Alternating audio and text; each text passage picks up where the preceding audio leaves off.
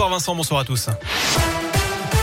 Et à la une, ils vendaient de la drogue sur Snapchat. Deux Lyonnais ont été arrêtés ce dimanche soir à Saint-Etienne, rue Antoine Durafour. Lors de ce contrôle mené par les policiers de la BAC, les deux individus détenaient plusieurs dizaines de grammes de résine de cannabis ainsi que 1300 euros en liquide. Ils ont avoué utiliser le réseau social pour revendre leurs marchandises.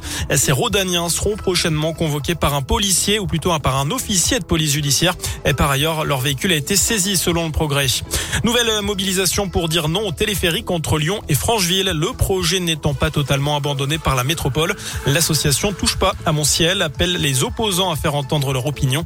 Une manif est, une manif est prévue samedi de 14h à 17h sur le plateau du Grand Cèdre à la Mulatière. En bref, les funérailles d'Ivan Colonna seront célébrées vendredi après-midi dans son village familial de Chargez. C'est en Corse. L'indépendantiste condamné pour l'assassinat du préfet Erignac est décédé lundi à l'hôpital après son agression à la prison d'Arles. À retenir aussi la prise de parole de Volodymyr Zelensky devant l'Assemblée nationale cet après-midi. Au 28e jour de l'invasion de son pays par la Russie, le président ukrainien a appelé les marques françaises à cesser, je cite, d'être les sponsors de la machine de guerre russe. Elles doivent arrêter de financer le meurtre d'enfants, de femmes, mais aussi des viols les valeurs valent mieux que les bénéfices. Fin de citation. Euh, le chef d'État a également demandé une minute de silence pour les milliers d'Ukrainiens tués. Volodymyr Zelensky a enfin fait référence aux ruines de Verdun pour évoquer Mariupol.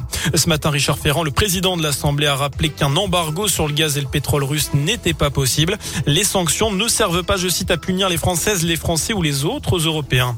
On passe au sport avec l'Euroleague de basket. L'Asvel affronte Kaunas en Lituanie. C'est à 19h. Et puis on termine avec cette société américaine qui a mis en vente ce mois-ci un Lego à l'effigie du président ukrainien Volodymyr Zelensky. Elle a eu beaucoup de succès à tel point que ça a permis de récolter plus de 145 000 dollars. Et c'est au profit d'une association qui vient en aide aux Ukrainiens. Voilà pour l'essentiel de l'actualité. Passez une excellente soirée. Merci beaucoup Sébastien. Prochain